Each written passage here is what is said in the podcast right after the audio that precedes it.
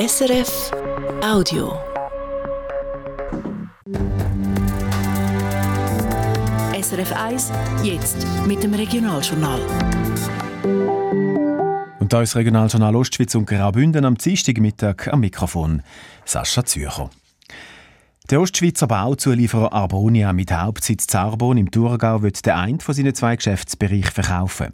Division Climate, wo es um Heizungen, Lüftungen, Kühlung und Speicherung von Energie geht. Für die haben wir aktuell mehrere Angebote von Firmen aus Asien.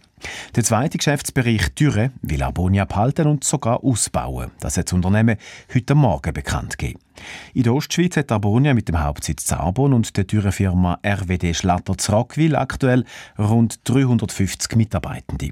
Für sie ändere sich mit den Verkaufsplänen nichts, sagt die Mediensprecherin Fabienne Zürcher. Auch ein Stellenabbau sei kein Thema.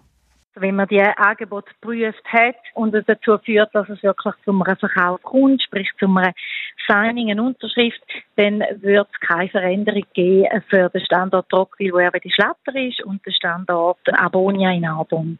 In den letzten Jahren hat Arbonia den Standort Rockville von RWD Schlatter ausgebaut. Ein weiterer Ausbau dort sei aktuell kein Thema. Arbonia rechnet damit, dass es in den nächsten Wochen zum definitiven Verkauf von der Division Climate kommt. Vor dem Bezirksgericht Frauenfeld ist heute der Prozess rund ums Tötungsdelikt vom Barchensee weitergegangen. Angeklagt sind zwei Männer wegen Mord. Sie sollen vor rund 16 Jahren einen Mann verschossen und seine Leiche mit einem Betonblock im Barchensee versenkt haben. Der Verteidiger vom einen Anklagten hat gestern auf Freispruch plädiert. Heute Morgen hat der zweite Verteidiger geredet. Martina Brassel und Michael Ullmann. Und auch er hat vor dem Bezirksgericht gesagt, sein Mandant sei unschuldig. Er hätte erstens ein Alibi und zweitens hätte er die Tat unmöglich ausführen können. Zu der unmöglichen Ausführung.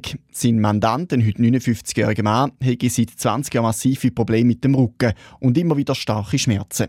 Er darf kaum etwas lupfen. Es sei also unmöglich, dass er zusammen mit dem zweiten Angeklagten die Leiche vom Opfer in Plastikfolie eingewickelt, in den Kofferraum eingeladen und später rund 120 Meter zum Bauch C3 Tigi. Inklusive Betonplatten und Kleider wären da rund 120 Kilo gewesen. Zum Alibi wegen der starken Schmerzen sei sein Mandant zum Tatzeitpunkt im Dezember 2007 krankgeschrieben gewesen. Der Arzt hätte ihm Bettruhe und starke Medikamente verordnet. Er hätte also nicht einmal dürfen Auto fahren. Sein Mandant käme für die Tat also nicht in Frage und müsse freigesprochen werden. Der Verteidiger vom zweiten Anklagten, einem heute 63-Jährigen, hat gestern schon auf Freispruch plädiert und gesagt, sein Mandant sei unschuldig. Aber mit anderen Argumenten. Er hat gesagt, die Beweise der Staatsanwaltschaft langen nicht, respektive dürfen vor Gericht nicht verwendet werden. Anders gesetzt die Staatsanwaltschaft. Sie ist überzeugt, dass die beiden Tat zusammen mit der Ehefrau vom Opfer geplant haben. Weil das Opfer seine Frau bedroht und geschlagen hat, hätten sie den Mann aus der Welt schaffen und das dann auch gemacht. Es gebe x Beweise dafür, so der Staatsanwalt gestern vor Gericht. Er fordert für die beiden eine lebenslange Freiheitsstrafe wegen Mord. Die Frau ist in der Zwischenzeit gestorben. Das Urteil gibt das Gericht nächsten Montag bekannt. Am Sonntag in einer Woche laufen über 10.000 Langläuferinnen und Langläufer am Engadin Skimarathon. Für einmal aber nicht von Maloja aus, am traditionellen Start. Die Organisatoren haben heute mitteilt, dass man den Start auf Sils verleiht. Der Grund? Es hat zu viel Schnee. Mark Melcher. Fast anderthalb Meter Neuschnee hat Maloja in den letzten sieben Tagen gekriegt. Dort hätte am 10. März der Engadiner starten und dann über den Silsersee talabwärts gehen. Genau dort gibt es aber ein Problem. Der Marathonchef Menduri Kasper erklärt es so.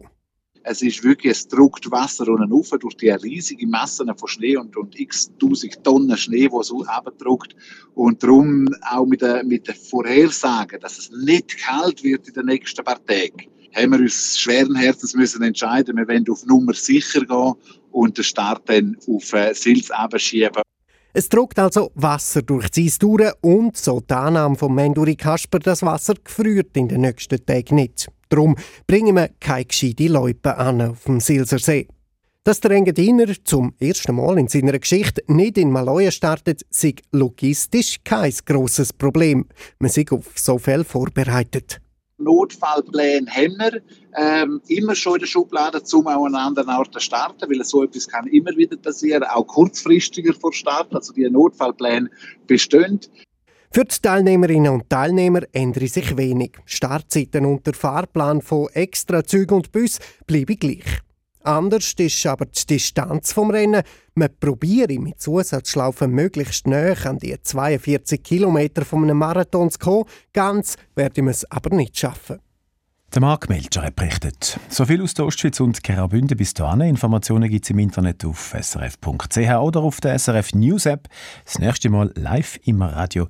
Heute Abend um halb sechs hier auf SRF 1. Das war ein Podcast von SRF.